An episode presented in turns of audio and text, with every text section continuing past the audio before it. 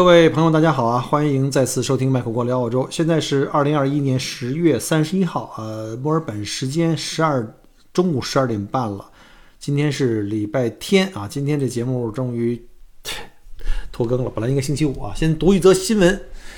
据各大媒体报道啊，接朝阳群众举报，某平台澳洲主播郭某某本周五早上竟然没有更新节目，生活作风极其腐化。引起了有关单位的重视啊，现勒令其赶紧从被窝里爬起来录节目啊，并诚恳向广大听友道歉。作为前朝阳居民啊，我是觉得非常非常的惭愧啊，所以呢，现在赶紧给大家来补这期节目。嗯，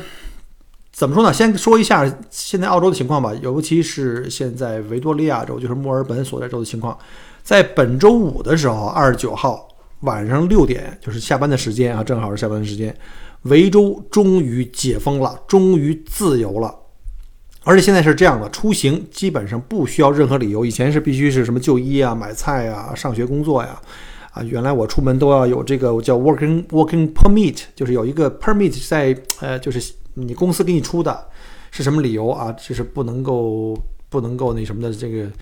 这个不能够被警察罚的啊。呃，现在呢也没有出行范围限制，以前十五公里，呃，最早五公里啊，更严格的时候。然后呢，现在呢，甚至我们可以从 Metro，就是从这个大都会墨尔本地区啊，可以到 Regional 啊，可以自由通行。也就是以前呢，我们只能在 Met，就是在 Metro，所谓 Metro 就是生活区了。啊，我最多最远可以到这个 Mornington，但是现在可以去 Regional 是什么意思呢？我就可以去遥远的一些地方，在州内啊，维多利亚州其他的一些风景如画的一些地方，像什么 Bright 呀，像什么大洋路啊，对吧？都可以去了，那就属于是 Regional 的。啊，那还有一个很重要的就是可以户外不用戴口罩了，从六点开始，我就非常开心。这对一个天天在外面啊，阳光下暴晒着，然后你又。得说话，然后反复的这个这个，对吧？戴个口罩在户外工作太难了，所以呢，对我来说简直是太开心了啊！当然它有限制啊，就是如果你在户外人太多的地方啊，比如像公共汽车站什么之类的啊，人太多的地方，你无法保持一点五米的社交距离，那你也要戴口罩，所以口罩还得随身备着。那你要在室内，那肯定是要戴口罩了啊！自己家里不用，你要是在这个公共场所，像超市啊、餐馆啊，除非你坐下吃饭的时候。而且从星期五晚上六点呢，所有商铺都正式开门了。就是除了以前说那个超市这种哈，就是像什么 Kmart 呀、邦宁斯也都开门了。据说从周五晚上六点开始，很多商家啊开张到半夜。正正常的话，星期五也就到九点吧。很多商家就是为了这个迎接这个喜喜悦的这个这个人群吧，排队据说也是长龙啊。大家其实真的需要那么着急买东西吗？也不见得啊。像 Kmart 卖东西都不是特别急着用的，就是为了一种怎么说呢？一种庆祝吧，庆祝这个自由啊。据说那个星期五那天就跟 Boxing Day 似的，就是我们圣诞节，就是二十五号不是圣诞节吗？二十六号是 Boxing Day，就是购物那天疯狂购物那天，不管是销售额还是这个人数，都是创了记录了啊。这大家伙憋得太厉害了，我也特别的理解啊。但是呢，但是呢。我还是有一点隐忧，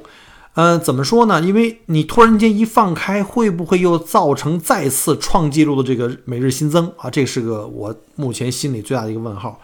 呃，我们看一下啊，截止到星期六啊，截止到就是三十号，因为星期五晚上开的嘛，截止到星期六的二十四小时以前呢，新增的总量是一千三百五十五，是维多利亚州啊，还是不低啊，不还是不低，但是。比之前那个将近两千那个破两千那个还是低了一些。那今天是周日啊，今天周日的新增呢是一千零三十六。那看来这个数字在降低。那随着这个开放的越来越大，反而这个数字降低，那到底是不是拐点到了呢？啊，这个呢，呃，还是我们要小心一点来看待这个问题，是一定拐点的到了，还是说很多人根本不去做检测了？嗯，我看悉尼呢还是比我们更低啊，才几百例。现在这个到底是拐点，是不是？我们现在说这个东西为时过早，我们还得再观察个一两周再看吧，看看后面有没有更多的这个呃日增出来啊，突然的这种叫 spike 这种尖峰出来啊，呃，而且呢，这个维州截止到星期六的时候呢，十六岁以上的疫苗的接种率已经达到了百分之八十及以上，现在还在继续攀升，那当然就最好了。呃，应该是我相信应该到那个 Phase D，就是到 D D 阶段的时候，A B C D 的 D 哈，应该澳洲会各州之间会开放，而且据这个不同的州的预告啊，现在可能这个南澳啊。还有维州啊，可能会这个跟新州学，就是我们很可能会采取这个海外的这个澳洲公民或者永居，哪怕是新移民登陆以后呢，可能不用在隔离酒店了，这是一个非常非常好的消息。而且我听说好像现在澳航准备增加海外的航空的这个班次啊，可能这个机票近期也会降下来，这都是好事啊，说明这个疫情对我们的影响可能虽然说还没完全消除，但是可能对我们的这影响会越来越小，因为大家会。比较现实的对待这个共存的问题了啊。然后我其实是从本周一开始啊，虽然星期五晚上才全部开放，但是我从本周一开始就觉得路上这车辆啊就明显的开始增多了。呃，据说这个在周五和就是周六啊，局部地区墨尔本局部地区啊出现了大堵车，可能大家都开始疯狂出来这个旅行啊、购物啊。然后呢，朋友圈这个旅游摄影大赛也算正式拉开序幕啊，全都是出去露营啊，什么出去玩啊，各种各样的事儿。那我呢，这个对吧，一个失业小导游，现在这个躁动的心也开始不安分了。呃，但是呢，就是我比较胆小，对吧？这个这个越是要开放呢，我觉得是不是要越要谨慎？所以呢，我目前都选择在家蹲着，毕竟我平时有机会上班嘛，每天可以往往外跑，对，每周可以跑个四五天在外面。这个古人云啊，这胆大吃得开啊，胆小活得久。其实这也不是古人云，这是我自己瞎编的、现编的啊。就包括今天早晨，还有朋友打电话给我约我去教会，呃，去参加这个活动。嗯，但是因为现在很麻烦，因为我的情况又比较复杂，家里有两个老人，尤其是那个就是。这个老丈人现在在之前因为手术，然后在家休息，然后后来呢身体发生了这个就是免疫系统的一个问题，就身上起了很多这种疹子啊，这种水泡啊，然后开始用大量的激素开始冲击，就跟我之前的状况差不多，但是比我那个严重的多。然后他最近呢已经把激素可能开始在减量，然后呢医生建议他开始用一个叫做免疫抑制剂，就是因为他呃免疫系统发生紊乱，自己攻击自己啊，就跟我之前那个情况差不多啊，但然后呢。他这种情况呢，用激素虽然控制住了，但是激素一减量，这个免疫系统又开始就反弹，又开始有各种的这种水泡啊出来。所以呢，现在医生给他换了个方式，就是在慢慢减这个激素的同时呢，开始让他吃这个免疫的抑制剂，就是让这个免疫系统就是休眠啊，就是尽量别那么积极啊，别那么玩命的工作。但是它也会有一个风险，就是现在目前疫情的这个状态，如果一旦我们家里人把这个。病毒带进家里来，它是最弱的一个体质，它没它免疫系统等于被休眠了啊，那就很容易就被感染上，可能会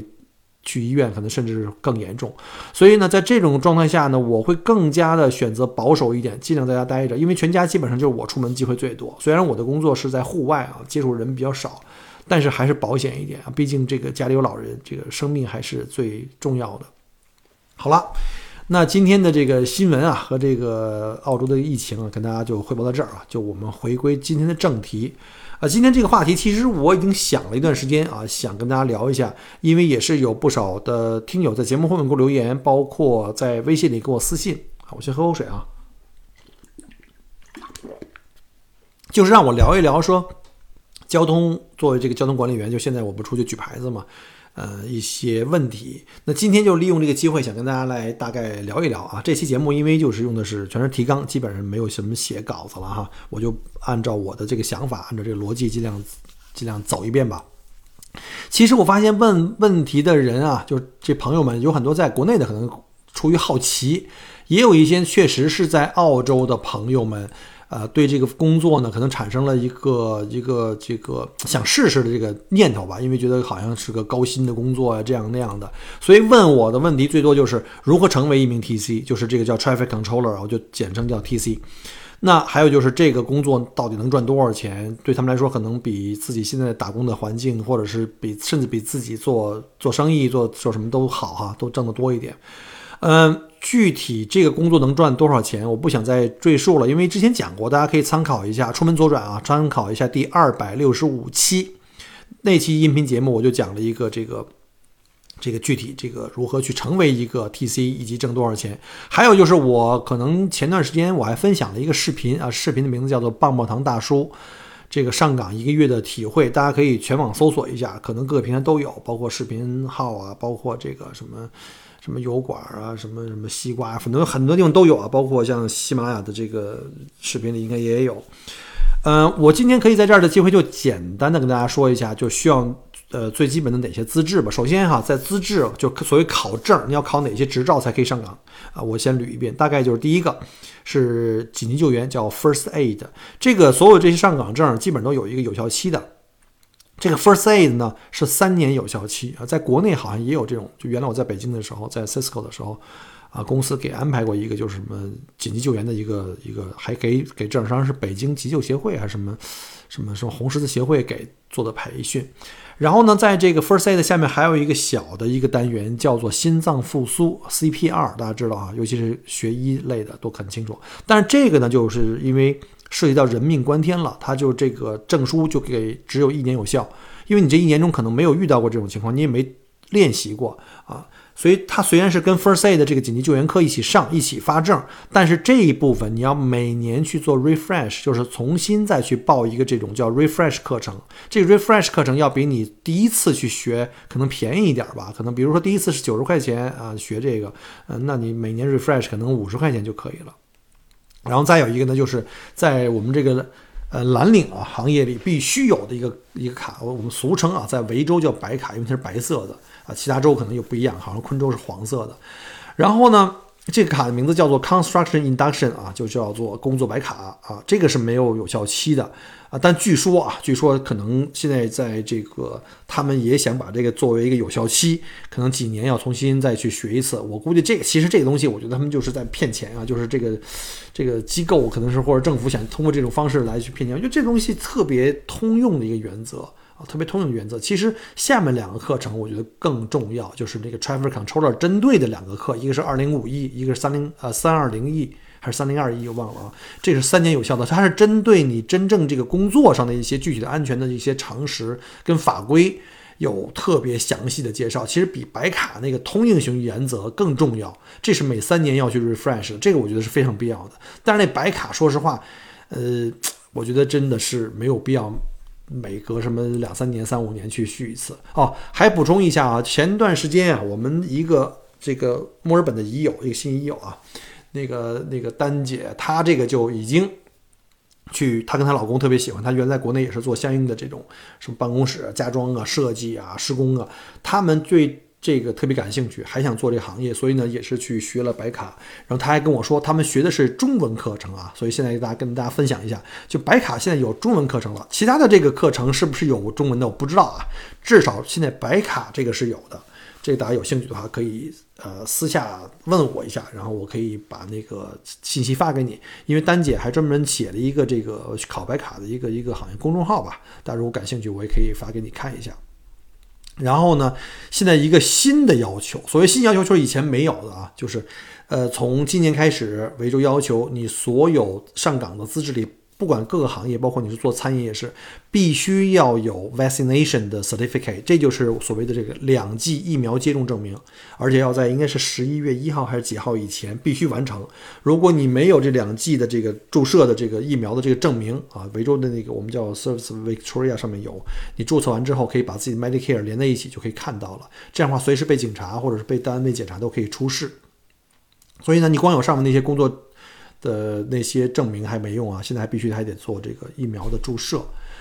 啊。上面就讲的就是做 TC 啊，就这个 Traffic Controller 叫交通管理的这个所必须的资质。那下面呢还有一些呢，就是叫做 Nice to have，就是说你最好有啊，有了就可能会帮你找工作会容易，但并不是必须要求的。包括像驾驶证啊，你要是有驾驶证，能开车当然最好了。啊，当然很多还是会说，那你干这工作的人，大部分人都有驾驶证了。我还告诉你，还真不是啊。有有我有个同事就没有驾照，他的驾照是原来是新州的，结果过期了，他重新考。当然也有一些可能很年轻的小伙子们哈，可能还没来得及考，也是也是要考虑最好有一个啊，因为有时候公司会 assign 给你，就是派给你一辆工作车，这样的话很会很方便，对吧？就是就是我之前视频里拍的那个 Ute。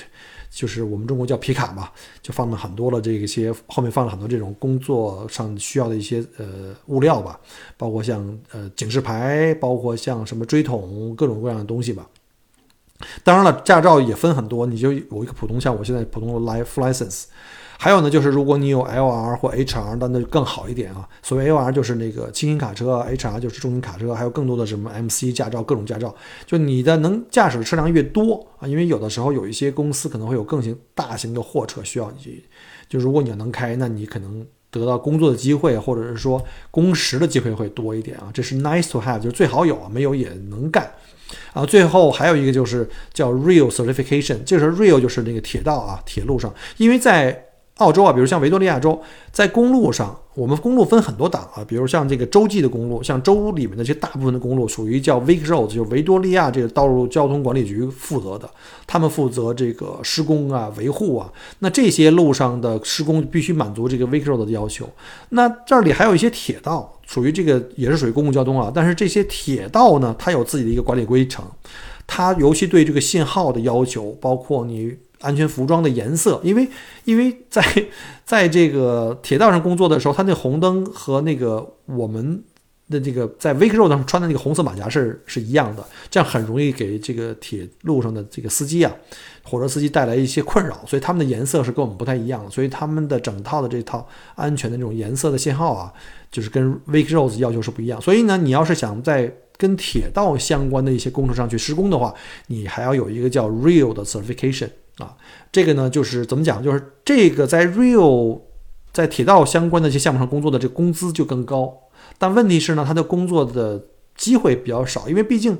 公路网更发达，铁道网比较少一些啊。当然了，如果你要说我有这个 certification 的话，那你可能得到工作的机会就更多啊，尤其是这个高高薪的机会啊。Real 好像起步就四十五五十一小时吧，我说的是澳币啊。那除了这些证明之外呢？那你就是要有一些最基本的一些安全的装备。呃，首先说服装吧，呃，什么安全反光服，就是外面那个小马甲，还有就是什么外套，比如冬天的有那种厚一点外套，夏天有那种薄一点外套，它颜色都是那种特鲜亮的。但是呢，你不能说我就随便买一个运动的那种鲜亮的颜色就一定能去上路去工作的啊。呃，它对颜色的色号和这个服装的材质啊都是有要求的，包括裤子上的反光条啊。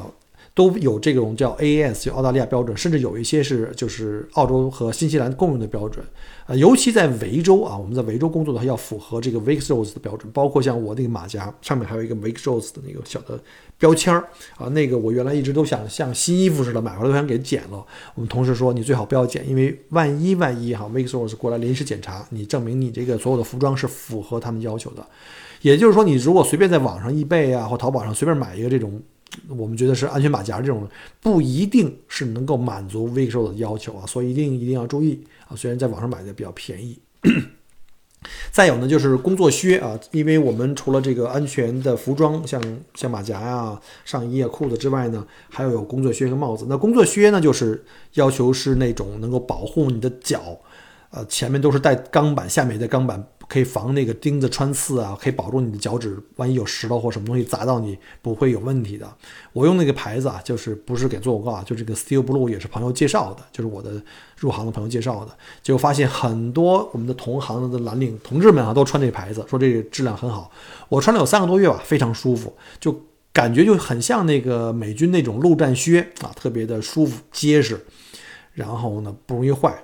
呃，当然也是要满足这个 AS 或 NZS，就是澳洲跟新西兰的那种标准的哈。你穿一个普通运动鞋，甚至是什么，你弄个什么登山鞋，登山鞋看起来跟我们的鞋很像，但是都不合规，都不合规的。万一你要是因为在工地上受伤的话，你那些鞋都不能保证你的安全。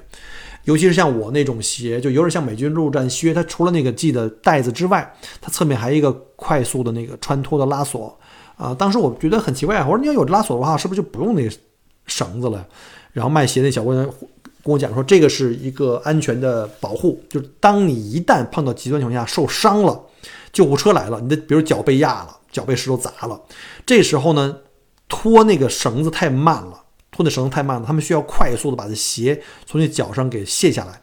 这个时候呢，如果要是解绳或者是这个生拽的话，可能你的脚已经骨折了。这种生拽的时候，可能会对这个。骨折的这个脚造成二次伤害，所以它必须要有一个最快速的能够打开，并且能够全开放，让你的脚从里面很轻松的出来。所以这个鞋就是贵有贵的道理了哈，两百多块钱澳币，一千多人民币一双。啊，除此之外还有安全帽，大家就常见的那种安全帽，也是什么颜色，对吧？什么样的结构必须符合这个澳洲的标准。然后另外还有护目镜啊，护目镜的话，你不戴眼镜的人可能没问题，直接戴了。但像我戴眼镜的人呢，有那种护目镜是直接可以卡在眼睛外侧，有一个槽，有一个棱，正好把你的眼镜给它包住的那种。然后护目镜也有两种啊，有那种全透光的白的，就是完全透明的，还有就是叫 tinted，就是那种有那种。防晒的就跟墨镜是一样的啊，非常非常好。这个我的公司都是给我发的，安全帽啊、护目镜都是发给我的。还有就是手套，这种手套主要是呃普通的防滑手套。当然了，其实冬天早上起来的时候，我穿着它比较防冷啊，尤其像天特别热的时候，我也戴着，因为防晒。这手背回来就不晒的都够呛了。然后那个另外呢，还有就是 jacket，所谓的那个就是也是公司发的啊。刚开始公司没发，一般新人他怕你干不了几天跑了，这衣服也挺贵的。然后呢，三个月试用期过了，他就会发你一个 jacket，就挺厚的。那袖子可以从那个从那个肩膀的地方直接拆下来，夏天热的时候可以拆下来啊，露露出里面的长袖的衬衣。然后呢，如果下雨的话呢，我们还有专门的 raincoat 啊，但是现在 raincoat 现在暂时没有货，我还没拿到。然后呢，呃，这服装呢也分为就普通的，就是这个叫做 Vicros certified，就是它的这个颜色跟反光条呢是符合维州。呃，公路局要求的。另外还有一种就是 Real Certified，就是在可以在铁路上工作的。但是我们公司就买了一个，就是可以在路上、马路上，也可以在铁路上工作用的那种。啊，另外再讲一下防晒吧。这个三 shade，因为澳洲的防晒的问题很严重。呃，有兴趣大家这个也可以出门左转听我的前一期节目，关于在澳洲这个防晒。我还是在冬天啊，竟然上班的前期就被晒伤了。那最近呢，也是特别特别晒的天气，二十度以上的阳光，已就是我们的紫外线指数已经达到了七到八，已经相当厉害了。什么概念呢？就是我全身都已经防防好了，那个我帽子，我的一个安全帽上有一个。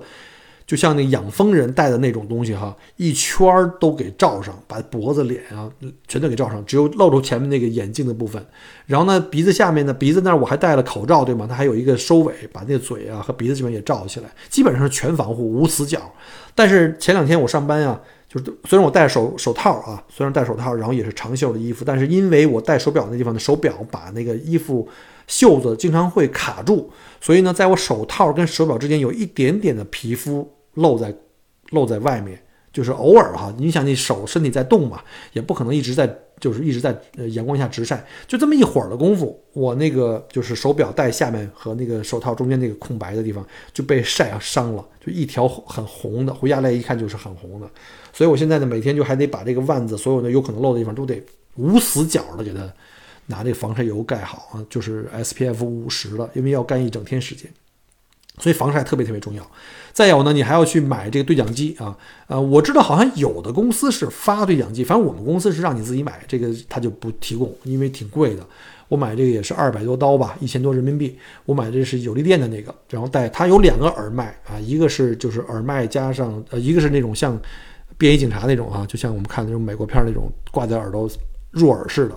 耳麦，然后另外一种就是手咪，就是。就是我们常用的那种，看警察那种对讲机，都会带一个手咪挂在肩膀上或挂在胸前，又可以说话，又可以听到那个麦克风响。这个呢是个五瓦的，我觉得这个东西挺好的。我想以后啊，将来可能如果跟墨尔本的这帮呃喜欢户外的朋友们去露营。啊，去自驾游都可以拥有一个这个五瓦的。我也看很多人用那个小功率的啊，可能就是一点五瓦到两瓦。其实，在一个项目里用一个一点五瓦和两瓦的也够用了，距离不会特别远啊，大概一公里之内没有阻挡的话，问题不大。但是就怕旁边的别人用的是五瓦的，它的功率比你大，它覆盖你了。我们大家用过这个 CB Radio 都会有这种，就是这个叫什么对对讲机哈，都会有这个。呃，感受其实澳洲对对讲机的这个频率的要求是很严格的，有一个标准啊。基本上我们在市场上能买的这个叫 CB Radio。什么叫 CB Radio 呢？就是 Citizen Band，就是属于民用频段的这个对讲机啊。这 CB Radio 一般都是呃在手台里都是固化好的，一般是八十个频道，然后你可以选，基本上都很忙。呃，一般在一个项目里呢，这个这个呃这个项目的这个客户或者这个施工方就会固定在一个。工地用统一一个频段，我们所有人可以互相沟通，包括施工方啊，包括这个交通管理员。然后最后呢，再说说这车啊，车的话，一般你自己上班开自己车了，然后公司会每天给二十二十刀的一个就是路费补贴，但有的时候公司会指定给你一辆工作车，因为工作车有这个需要这个项目需要的所有的物料嘛。你看看我的视频，大家看到了哈，还有我的朋友圈，我经常会公司开公司的那个 Ute 啊，就是澳洲人管所有的那种，其实 Ute 是 Ute，皮卡是皮卡，还是不一样的，但是他们偷懒啊，就把所有的那种工程车都叫做这种 Ute。然后呢，我就开公司那个小皮卡就去上班。那我因为要去公司去换车，我明天早上要从家里要开车半小时去公司，拿了这个车以后再开到客户的工地，而且呢六点半就要上班，最早的时候是六点，我可能经常是四点半五点就起床出发，所以呢就每天就要有这个路上的这个时间。如果我要是不去拿公司那个车，我每天可以多睡半个小时到四十分钟啊。但是有的时候没办法，对吧？公司觉得你开车很稳，你这个项目需要你，说白了你有。一技之长的话，可能公司更愿意多给你点活吧。呃，也有一些比较 senior 的员工啊，我看那些就做 leader 的，就做那个项目的 leader 的，他们就公司就会指定一辆车给他啊，这就是非常好了。这个就比我们今天打鱼拿一个这个车，明天打鱼换一个那个车，因为你每天得把车送回去。原来我也想跟公司说，说我这个像两个星期我都开的同一辆车，能不能我每天下班把车开回家，我就别来回来去换车了，我每天可以多睡一会儿。结果发现还不是这种情况。我的车每天还回到公司以后，夜班的员工可能还要用这辆车，所以我还不能把它开走，除非有一天说公司觉得你干得很稳，这个人很棒，我们想用一直用他，可能公司会把你当做这个 full time 员工，这时候他可能会给你 dedication 一辆，就是给 dedicate 给你一辆车，就是你一个专用的车，就这辆车你就可以开回家了。你不用每天去公司去换车，就你有任何项目，公司都会让你在这个项目上全天去工作。呃，其实这是好事儿，对你来说你就不用跑了，对吧？省时间。另外一个就是，因为公司的车也是公司的财务嘛，他也去给客户去派车的时候，也其实也是每天要收这个车的钱的，就跟客户收。所以呢，也就是说他不会浪费这辆车的使用率。也就是说，你如果有一辆专用的这个 Ute 的时候，说明你的工作时间会很有保障，会基本上都是满工时工作的。就是所谓那些，我估计就是一年十万到十五万问题不大的，因为公司得把车用满嘛，而且对你这个人又很放心。那我现在就经常就跟那些其他年轻人一样，就每天到公司去换车，那对吧？No complaint，你也不要去抱怨了，你起码还有工作呢。有的人都没工作，对吧？所以这就是工作车，呃，有好有坏吧。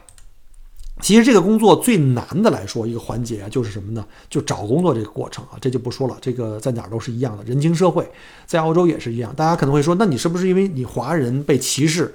嗯，你如果一定这样讲呢，我也不争辩。但是呢，我进去工作这几个月，我会我会发现，有很多白人也得不到我这么多的工作。时长是因为公司也看人，就是你工作很稳定，然后经常会有一些公司会给我打电话，比如像星期五的活，本来没有给我安排活，早上我八点不到吧，在被窝里的时候，嘣就给我打电话说，Michael，你现在能不能去上班？去哪哪哪哪哪？去那个 ACE 那个项目，在那个在那个 Mill Park。我说可以，我我那个大概十五分钟收拾好就去公司拿车就可以出发。那公司。就会给你打这种紧急电话，对吧？那如果你打给你电话，你今天打了说，哎呀，今天不行啊，明天不行，那公司就不愿意给你打了，对吗？所以呢，就是其实就是怎么说呢？就看谁更好用吧。其实我觉得跟歧视没有什么大关系啊。我觉得我进公司三个月以后，我现在的工时明显增加，因为他就是觉得这个人没那么多事儿，让去哪儿去哪儿，工作时间长时间短他都不抱怨，对吧？然后随时拎着随随时走。我希望啊，到了年底的时候，因为年底要圣诞节快到了，很多人可能会请假。呃，而中国人其实跟老外呢的区别是我们并不会对圣诞节这种东西特别的在意，对吧？什么周日啊、周六，他们一般圣诞节就是跟孩子假期开始，从十二月中到一月底，基本上都在放假。可能就算有项目，因为当然我们知道圣诞节期间和元旦那个新年那两天，基本上所有的工地都会停，但是可能会有一些紧急抢修。对吧？也有一些就是在这个圣诞假期正式假期之前，比如十二月中到十二月二十四号以前这段时间，这两周还是要有一些工地是开工的。那这种时候的人工人就会少。那这时候你如果都在那儿 stand by，那公司会觉得你用起来很舒服，那他将来肯定会给你机会多一点，对吧？而且万一能给一个周末的活儿或者是公共假期的活儿，工资也更高。呃，还有网友哈，我墨尔本的网友是让我介绍工作给他，但是说实话，我这公司的人都不熟，我跟大老板也不认识，我也是朋友带进去的，也还是小白啊，所以呢也确实帮不了大家，这个很遗憾啊。嗯，还有就是大家觉得，大家不要觉得你三个月试用期以后就变成铁饭碗，其实你的工作性质是 casual，casual 就是这种临时工。casual 的好处是你单小时的工资呢比 full time 的单小时多，但是 full time 是一周至少四十小时的。稳定工作，很多企业主现在都用这种开售的工作，为什么呢？因为开售是没有法律的这种约定的，就是说我跟你约定好，我们可以互相有个雇佣关系，但我没有法律的规定说一个周必须给你多少小时，我可能给你一小时，也可能给你五十小时，甚至可以不给你，我甚至一年都不给你，这个也都是符合法律规定的，因为它就是为在法律上免责，万一公司没有活的时候怎么办？他就不用养着你，你可以家等着。对吧？公司可以把这个风险和成本降到最低，这就是对公司来说好处。当然，对我们来说就是，那你实际上每一个人跟公司就是一种非常松散的契约关系，对吧？有活就去，没活就算。单小时工资相对来说比较高，但是呢，就是有一种非常不稳定的感觉啊。这就是，反正就是这个行业就是这样的啊。这个行业就这样，绝大部分人都是 casual 的，绝大部分人可能百分之九十甚至更多。好了，那下面呢就说一些。我这个转正了啊，这个工作三个月，我在做这个工作的一些真实的经历和感受吧，跟大家来分享一下，也让大家看一看，就是当你们作为一个司机啊，看我们作为 TC 的时候，或者是你当你做了一段 TC，反过来再看司机和这个道路交通的时候的一些发现和不同的感受。哎呀，喝口水啊，夏天太干了，讲多了特别累。好，首先先说这个高薪这个事儿啊，很多人就问这个钱是不是挣那么多啊？我记得我在小红书上曾经发了一篇这东西，引起了好多的讨论，特别特别多，一下就把我那一篇文章给带火了，都是说这钱的事儿。其实啊，其实啊，这个个体差异非常大啊。呃，说实话，还是那句话，如果你又想轻松啊，这活儿没事儿干，天天在那儿溜达啊，待着、坐着、躺着、吃东西都可以看书，甚至听音乐。呃，又时间又长，十小时、十二小时，我告诉你，这活儿还真有，一年挣个十几万、十二三万、十三四万，就像我说的那个之前那个那个悉尼那个女孩 Chloe 似的。但是这种活不一定轮得上你，凭什么轮到你呢？那么多 TC 在那儿抢工作，有有有的人又该问了，是不是又是因为你是华人是中国人？其实也不是，我看到我的很多同事，女孩子也长得漂漂亮亮的。对吧？也不一定轮上那样的工作，也跟我一样特别辛苦，一天十小时、八到十小时在马路上站着，又晒，经常还经常没有饭吃。就是我们有时候太忙了，中间那午饭我有几次我忘了哈，就是实实在没人替你，因为道路交通那个施工特别忙，我们每个人都不能停，所以真有过几次。所以你看到我现在学会了一招，我在兜里啊揣两块饼干。啊，揣两块饼干，然后呢，我会把咖啡或者是水装了一个那个这个外挂的那个这个袋子里，然后挂在自己腰上。所以，如果你们在路上啊开过某个地方，我最近先在哪儿工作？在 BMD 的那个那个 Main Road，就在 Eltham North 吧，在 Alan Marshall Reserve 的那公园附近，在那叫什么 Leon Drive 那个小路上，我们在那儿干。呃，或者是在 Charles Road，在 Mill Park，将来不知道去哪儿。如果你们看到一个人啊，这个。从上到下武装到牙齿了啊！就尤其是橘黄色的，我那个就是防晒那个那个就是安全帽的套，那防阳的那个防遮阳那个那个那个那个那个把脸全照死了，然后戴一个大墨镜，然后呢，然后呢腰里还别着一个腰里还挂着一个水瓶子啊，很少有人那么干，那估计就是我。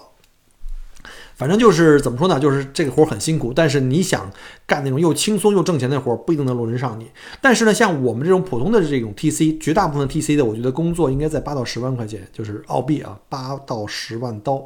我对自己要求不高，我不想把自己搞那么累啊，我想自一年挣个八九万块钱，我觉得就可以了。就每每周能给我安排四到五个班儿，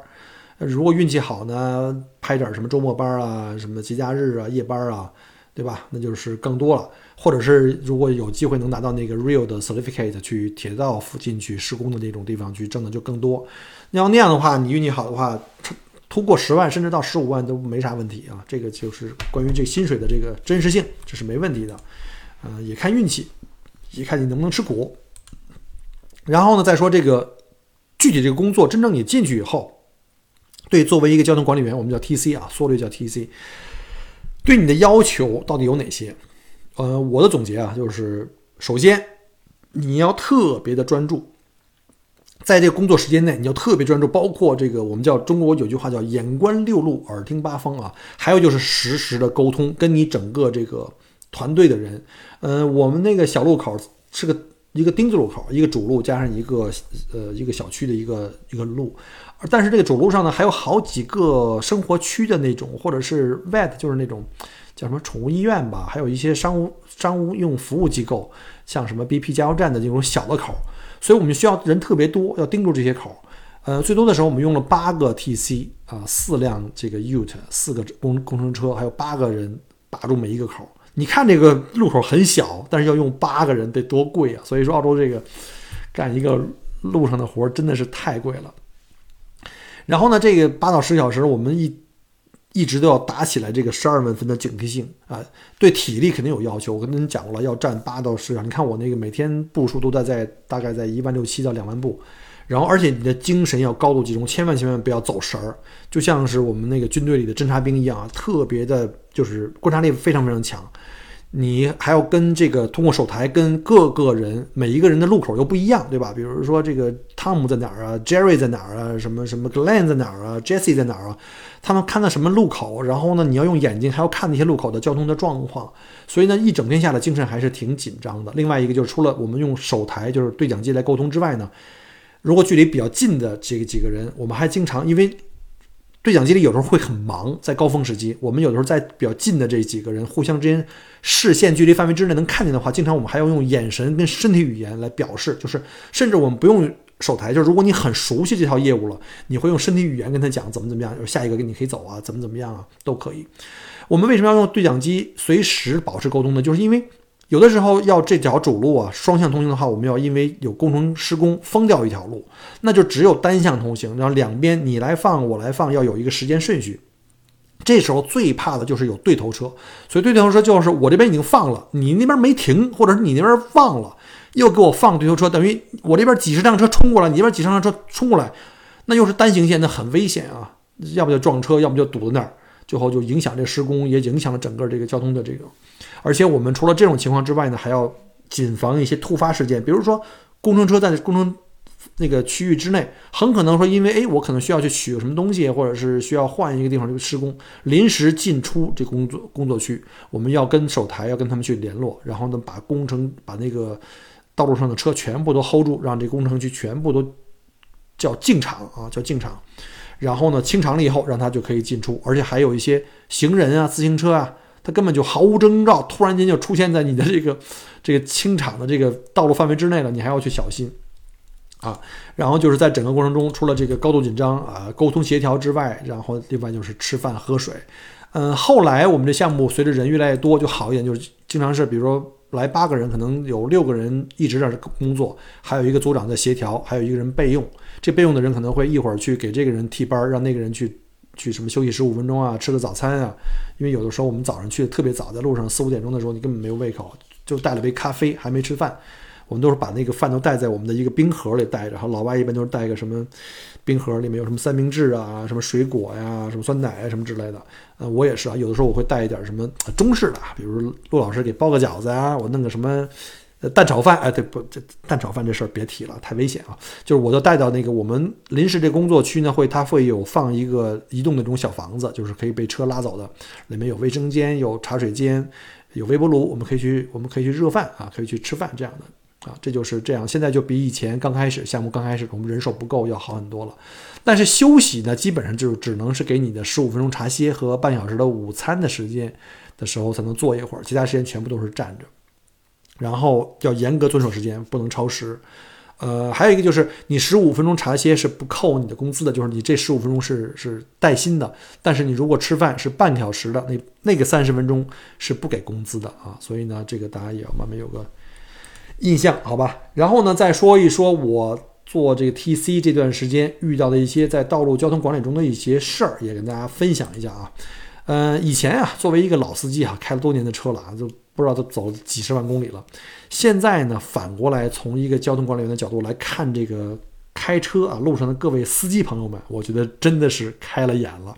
也更加懂得以后啊，再回到路面上去开车当老司机的时候，真的要注意安全啊，这个遵守交通规则以及尊重这个生命啊。首先啊，我先澄清一下，在道路上使用和开车的这些老司机啊。绝大部分的司机都是好司机啊，非常友好，然后呢又听话，听指挥，说停就停，也没有怨言。极少数的老鼠屎啊也有，比如说这个就被堵在车流里，就时间长了点，他就不乐意了，那个就经过你的时候就大脚油门，噗就过去了，或者是这个开窗骂骂咧咧的。还有甚至呢，有时候过来的时候呢，他他知道你经常听不见他他说话嘛，就。就双手离开方向盘啊，拿右手指着自自己的手表，那意思，看着都多长时间了，你不看看啊？怎么是把我们堵这么长时间？凭什么你们就得优先通行啊？两边都有上百辆车在排队，你们就那么急啊？你们这是赶着去投胎吗？对吗？你们就那么自由？我觉得这种人真的是真的是什么都不懂啊，什么都不懂，就一点没有这大局观，对吧？大部分，但是绝大部分的这个。这个道路使用者啊，这个司机们还是特别友好，还是很耐心的。你想一下哈，你在那等的时间不管短还是长，前面为什么 hold 住你啊？一定是有原因的。我们这些交通管理员啊，我们的主要目的不是把你那儿卡那儿让你不走，我们很开心，绝对不是。我们的出现在那儿的目的，主要就是保证安全第一的前提下，尽快的疏导交通。啊，首先我们要保证这个安全是谁的安全？首先我自己的安全。我种在马，我站在马路中间，两边的车流量，甚至有时候是四四面的交交呃那个车辆奔着我来，有时候车速很快，有时候八十限速的道路上，他根本不按照我们限速四十走，我们是最危险的。然后呢，除呃除了我们这个 TC 以外的安全之外，哈，然后就是我们保护的那些施工人员，他们在我们的后面。他们在施工过程中可能没有精力眼睛看着这个交通有没有什么车过来，这个人是不是违章，是不是高速运行，他们的生命都掌握在我们的牌子上面，我们的手里面。如果我们要是是没有安全控制这个车流的话和速度的话，那他们的安全也会受到影响。那另外呢，还有一些像行人啊、自行车呀，或即便是在车流里面在等车的你们，你们的安全也在我们的掌握之中，我们也会要负责任的。你不要以为说像什么 T C，我们手拿着这个权杖啊，经常他们说你这个是拿了一个权杖，站在马路中间很威风，你觉得好像挺牛逼的。其实你手里的责任会让你觉得你的权力的这个分量压力会更大，对吧？每当我们拿着牌子咣当往马路上一杵啊，You shall not pass 啊，特牛逼的样子，我们都是有足够的理由，是不得已才这么做，不是没事没有事没事就把你给按在那儿，这不可能。而排在这个队后面的司机不一定理解，因为他没有看到前面发生了什么。可能前面的一两台司机，呃，前面的一两台车的司机可能看见我们现在在施工，有大量的工程车辆进出啊，可能很危险啊，他可能理解啊。但是后面的人，其实我觉得有很多人也都是挺耐心、挺 nice 的。绝大部分司机啊，就是经过我们的时候，都是会友好的摆手致意。大概有三分之一的车辆嘛，都会哎。举起手来啊，或者是给你个大拇指，甚至还有人专门把这个窗户摇下来，给你伸出来手来，大拇指给你举着。我觉得这个让我们特别感动啊！不友好的老鼠屎永远有，但是永远是少数。嗯，我记得我也有几个，就上星期吧，经历过几个小事儿，就是这些被堵住 司机的反应，就像我刚才说那个，有人不耐心嘛，给你指那手表啊，然后呢，有的司机就是，比如说。我这边放行，连为两边放行都得要考虑这个双方的这个公平性。我这边放三十，他那边放三十。比如说到了我这儿，哎，正好有一个两个车间距比较大，是一个安全的停车距离，我就赶紧把牌翻过来变成 stop。这时候的司机就就开始减速，看到我的停车牌减速。那他们的表情就是表情或者表现也不一样，反应也不一样。有的人表示，哎呀。怎么正好赶上我？我怎么正好没过去啊？就是这种表示遗憾的。还有一些呢，就是面无表情啊，表示非常坦然，可以接受，我觉得很正常。停下车了以后，耐心的在这儿等着看我的牌子翻过去。还有的一些呢，因为我表就是我转牌以后，我会盯着这些车，我不能一转牌我就人就看另外一方面了。万一这车没看见我，而且还高速行驶，真有这样的啊，就把我撞了。所以我必须得看着他，确保他走在我的前面的一定距离。稳稳的把车停下来，哎，我才能把目光调到别的地方去，才能拿这个对讲机跟他说，刚刚过去的最后一台车是什么车，然后你接到那条车以后，你就可以放行了啊，就是告诉他们这个。然后呢，大部分的司机呢，停下车了以后还能向我就是比较友好的笑一笑，我也对他们点头啊，甚至给他给他们一个大拇指，跟他们说你做的很好啊。然后呢，也有一些挺有幽默感的啊，就是我记得有一次就是我举这个牌子停止。然后呢，那车里有两个那种，就是身身上有纹身，听着音乐叮啷当啷的过来的，就一看就是我们说的那种特别不好惹的那那样的人。停下车来，然后也是哎呀，表情特别的遗憾，举起双手来耸耸着肩，怎么是我啊？怎么把我给弄到这儿来了？他把那个门把那个窗户啊降到了下面，然后呢，那个音乐声特别吵，然后我也听不清他说什么，反正我也不 care，我就反正就过去了，我就我就跟他说没办法，我说你等个一两分钟就让你过了。然后这时候他把音乐声调小了，然后伸出头来跟我说。他说：“那个，我们得等多长时间啊？你这个这个，我们还有什么什么 party 呢？什么这个那的？”我说：“你不会等多长时间的，你是第一个走的，对吧？你着什么急呢？”我说：“我要让那边放三十，咱们这边也放三十。而且说实话呢，因为早高峰啊，我们北向南的车流量比较多。我说我是偷摸的放了三十五到四十个。我说我要让对面那人 TC 知道了，肯定会骂我的。他一听这个就特乐，他说：‘Michael，你是好样的，你是好样的啊！’还给我举个大拇指。然后呢，还有一次也是特别。”忙的早高峰，我就是一会儿这边要放三十二十五三十，就得让那边开始过。然后有时候你忙起来吧，你就是手里转这牌子的时候，你不是每次都盯着牌子，你可能你觉得哎自己转了一百八十度，正好是 stop 了，不一定。有的时候你转反了或者转多了哈，我就有一次就没转，就是我可能是转过了，然后我就停，我就赶紧去告诉他，你刚过那辆车是个红色的 Toyota，什么什么车尾号是什么 Eight Lima Mike，然后那边就就。看见我的车最后迟到了以后，好往这边放。这时候呢，我往回头看了一下我的车的车龙有多长。结果呢，我们第一个车呢是一对老夫妇啊，也是特特 nice，冲我那笑，然后使劲跟我那儿那个打招呼。我说是打什么招呼？这手一直那儿来回来去那个折腾。我一看啊，是指的我那牌子，就我我才发现我把牌子立在马路中间，但是呢，我没转成 stop，我说转的是 slow，这是反了哈。我就赶紧把它转成 stop 啊！这时候呢，特别不好意思啊，也特别感谢这对夫妇，特别 nice。我就做了一个那个芭蕾舞最后的谢幕的动作，然后那俩人给乐的也是前仰后合的，然后过去的时候还跟我举大拇指。其实，在高峰期的时候，我们的这个 TC 们的压力特别大，因为两边都排长龙，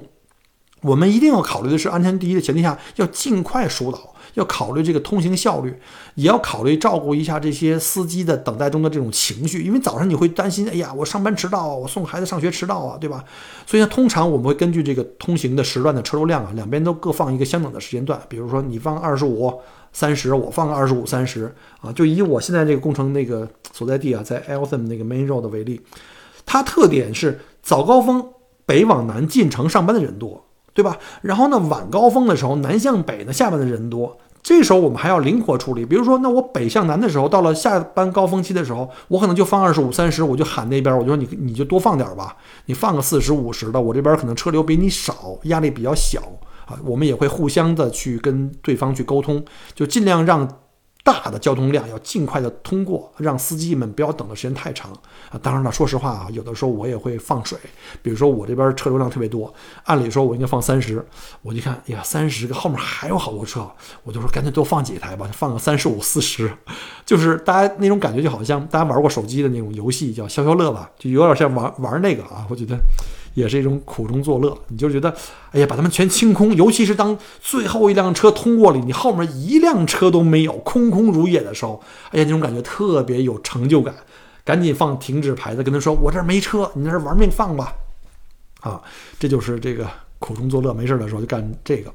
哦，对了，还有一个给大家一个提醒啊，当你作为头车，就是你在开车在车流里面的时候，突然间你看到那个 TC。转盘到你这儿是 stop 的时候，你应该离这个交通管理员多远比较合适啊？因为我看路上的这个，大家这个差距很大，有的司机几乎把车停到我跟前啊，离我一米远，我能听到那车的发动机的声音啊，呃，包括他在车里打打电话的声音。其实这种是不好的，因为 TC 会觉得自己人身没有安全感，因为离我太近了，你停车或者刹车特别近。或者还有人是高速接近，然后一脚急刹，这是非常不礼貌，甚甚至是非常这个粗鲁的行为啊！大家不要离这个 TC 太近，但是你也不要离太远，对吧？因为要考虑到通行效率。你好，你离我我八竿子远，离我恨不得有五百米远。到那时候呢，倒是我倒是觉得安全了。我一放行的时候，你从那儿开起来，从零起步就很慢，对吧？开到我这儿来就浪费了很多时间。这空当的越长，通行效率越低。那到底多少？合理呢？我的建议是，至少在你停车的距离到这个 TC 之间能停一到两台车啊。第一，又不让 TC 觉得心里有压力，觉得没有安全感。另外呢，你也不要太远，就是造成这个这个叫做什么通行效率特别低啊。再有一个最后一个提醒就是什么呢？转向灯的使用。当我在，比如我是一个 TC，我在一个小路口，你在一个小路口准备转向主路的时候，而主路这时候在施工，两边单向通行，这时候我作为这个小路口的这个 TC，我就有一个什么义务呢？我要知道你每辆从小路口出来的每辆车是奔哪个方向去的。如果你正好赶上，比如说从南往北的车流，我会把你把放在它的最后一辆车的后面，让你。直接通行，而不影响不让左路上的车全部卡死，专门放小小路口，因为小路口就一辆车、两辆车，那边可能几十辆、上百辆车那儿等着，对吧？会提高通行效率。如果你是打的方向是相反的，那我可以在这个南向北方向结束的时候呢，把你优先放行，让那边还没过来的时候你就先走了，这样提高通行效率。但是很多人我发现啊，有多少人？大概有一半的比例。有一半的比例，你到了路口接近路口的时候，竟然不用转向灯，我根本不知道你要去哪儿，我怎么去安排你？那没办法，我只能让你等，等到什么时候？等到你这台这小路口的车越来越多，停到四五辆、五六辆以后，我会让主路上车插个空子都给我停住，让我清空一次，因为这时候的车比较多，而且左右两个方向全都有，这时候我只能把主路全都封死。但是如果你刚一到的时候，就是你还没到我这口停下的时候，你。接近我的时候开始打这个转向灯，我知道你是去哪个方向，我可能会在这两个次这个交汇的这中间的一个空当，提高利用率把你塞进去啊，一般都是贴在最后一个车的尾部，让你走这个方向，或者是在下一个车来之前让你走反方向。所以呢，大家一定要注意，在这种情况下一定要学会使用转向灯。我还甚至碰到过更过分的，就是什么呢？明明他要向右转，他他打左灯，我想给他贴进去。贴到那个左行，就是那个顺车流贴到最后一个车位，结果他上来就往右走，我立马把他给喊停。我说你为什么要打这个方向走那边？他说我改主意了。我说那你必须等了，那没办法。所以呢，大家一定要注意啊，要要学会。而且呢，我们在路上交通的主指挥交通的时候，不会一刀切说要停全停，我们也会看情况，就是有一个优先通行原则是什么呢？首先，行人过马路，尤其是老人啊、残疾人啊、儿童妇女啊。啊，这些穿行马路的时候，两边车流再多，有上百辆车等着，我们也会把两边都停住，让你一个就哪哪怕就是你一个人，让你先穿行马路过去，所有人都要为你等，因为行人是弱者，我们一定要在这个时候给他最高优先权。然后说自行车，还有呢，就是什么呢？小动物啊！我在的那个所谓那个 Lean Drive 那条线上有一个牌子，我不知道给大家发没发过视频啊？就是一个鸭妈妈带着好多小鸭子过马路，我还以为这是搞笑的，就发现真的有这鸭妈妈带着小鸭子过马路。我们在那个时候就把两辆车全停住，让鸭子慢慢过去。我们还不能惊吓那个鸭子，因为它如果要被惊吓了以后，可能不在这儿生活了啊。这个时候也要等。啊，再有呢，就是像什么救护车呀，就是医疗救护车、救火车，包括警车，他们如果在正式执勤的时候，他们会拉响警笛儿。这时候我们会把车所有的车都停住，让他们越线走逆行车道啊。他们的优先原则是第一优先原则去走。那还有一些车流，虽还有一些车辆呢，他们虽然在大的车流里边，比如像公共汽车，还有像校车啊，还有就是那种大型的工程机械的这种车辆和大货车，我们也都是尽量不卡他们。就如果看到公共汽车在我们的排队里面，我我如果我该停了，我也会让他们通过以后再停，啊，这就是优先原则。尤其是大货车，您满载的时候，我如果很短的距离让他去刹车的话是很难的，对吧？而且它在那么重的车的情况下，在起步呢也是很难的。我们知道大货车有十几个档，那起来一步是很难很难的。这样的话，对于这个刹车起步，包括它在发动机在起步过程中的消耗，对空气的污染。所以是效率效率非常低的，所以我们在这个时候都要考虑到，让重型的货车呀、工程车呀也要通过了以后，再去停住后面的小汽车啊，这就是一个优先通行的原则。大家所以以后在跟车的时候，大家要注意哈，不要跟这些大货车太近，因为可能随时让你去停车。另外一个很重要的一个就是呃沟通，就是我的发现吧，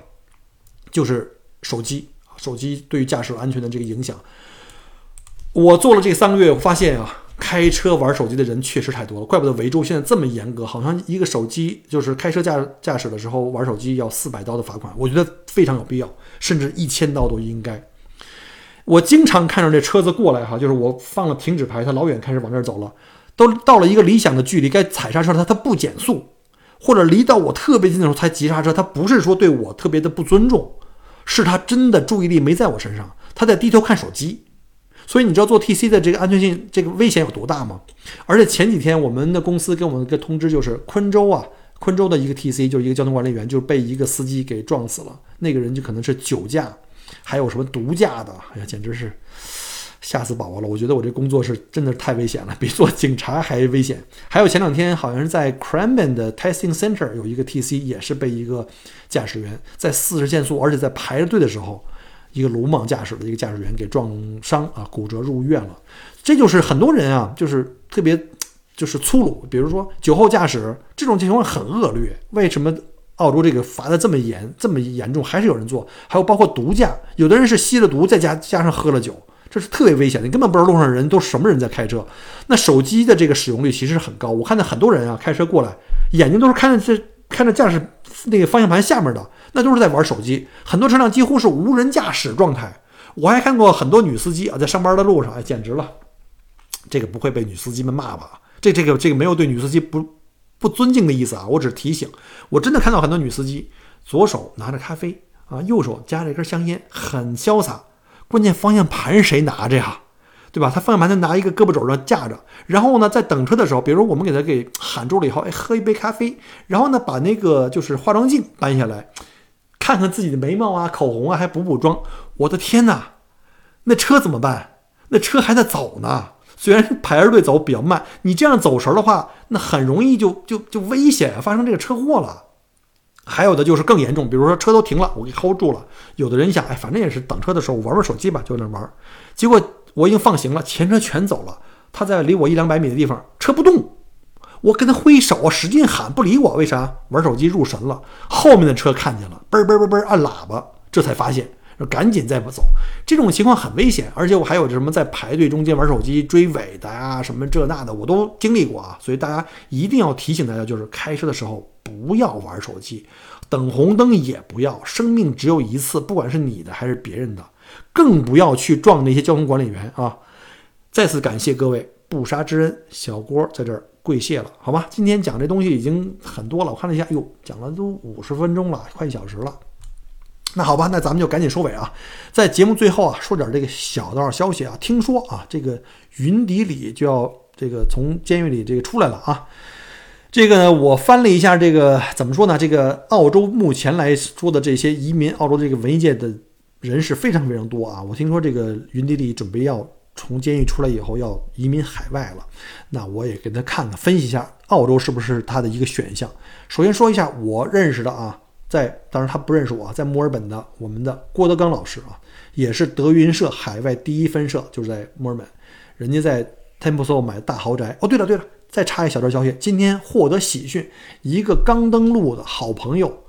在昨天的拍卖会上啊夺冠，就成了这郭德纲老师的邻居啊，恭喜了，恭喜这位兄弟啊，我就不报名了啊，反正你知道是谁就完了，哪天请我去暖居咱们 barbecue 啊。然后除了郭德纲之外，还有好多这个文艺界什么的，像什么这个，呃，昆凌啊，周杰伦夫妇他们在昆州，还有什么原来的张柏芝大家知道吧？曾经就读于在这个墨尔本的 Camberwell Girls Grammar，还有像什么袁咏仪啊，当然还有各路的什么这个国内的这些有钱的大亨啊，王健林呐，许家印，大家就说了啊，就不一一的枚举了。所以呢，我就想啊，这个云迪里同学是不是可以考虑来澳洲来弹琴呢？对吧？你来澳洲弹钢琴。我们这有好多牛啊，俗称叫对牛弹琴？对，当然开玩笑啊。欢迎，尤其欢迎来到墨尔本，你跟郭德纲、郭德纲老师一起来墨尔本，为我们的当地的这个文化市场啊添光彩了，对吧？我们让我们实现这个雅俗共赏，这不挺好的吗？对吧？好，这事儿就只能说到这儿，不能说太多。现在这个说太多了，容易被人家举报啊。呃，朝鲜群众太多了，这个我也是朝鲜群众，大家不要自己伤人伤自己人啊。呃，在节目结束之前，再次感谢各位收听我的节目。如果您喜欢我的节目啊，希望您继续啊这个这个收听，然后呢，然后呢订阅我的这个呃公众号，订阅我的这个公众号，同时呢还有就是呃把我的节目分享出去啊，然后呢还有就是欢迎留言啊转发。再有呢，就是我还有一些视频的内容，也一些分享吧，大家可以去全网搜索一下同名的视频的这个，呃，微信视频号啊，小红书啊，西瓜视频，还有就是油管啊这种啊，呃，可以分享给大家更多澳洲生活旅行的一些精彩内容，好吧？让我们在澳洲不见不散，拜拜！感谢您关注和支持我的节目，除了音频节目。也欢迎您同时订阅“麦克郭聊澳洲”同名新浪微博和今日头条，以及同名微信公众号，里面有很多旅行、移民相关的资讯和攻略。如果您正在规划澳洲旅行、留学或移民，欢迎您加入我的听友群和移民交流群，有更多精彩在等着您。Michael 郭约您相聚在澳洲，我们不见不散。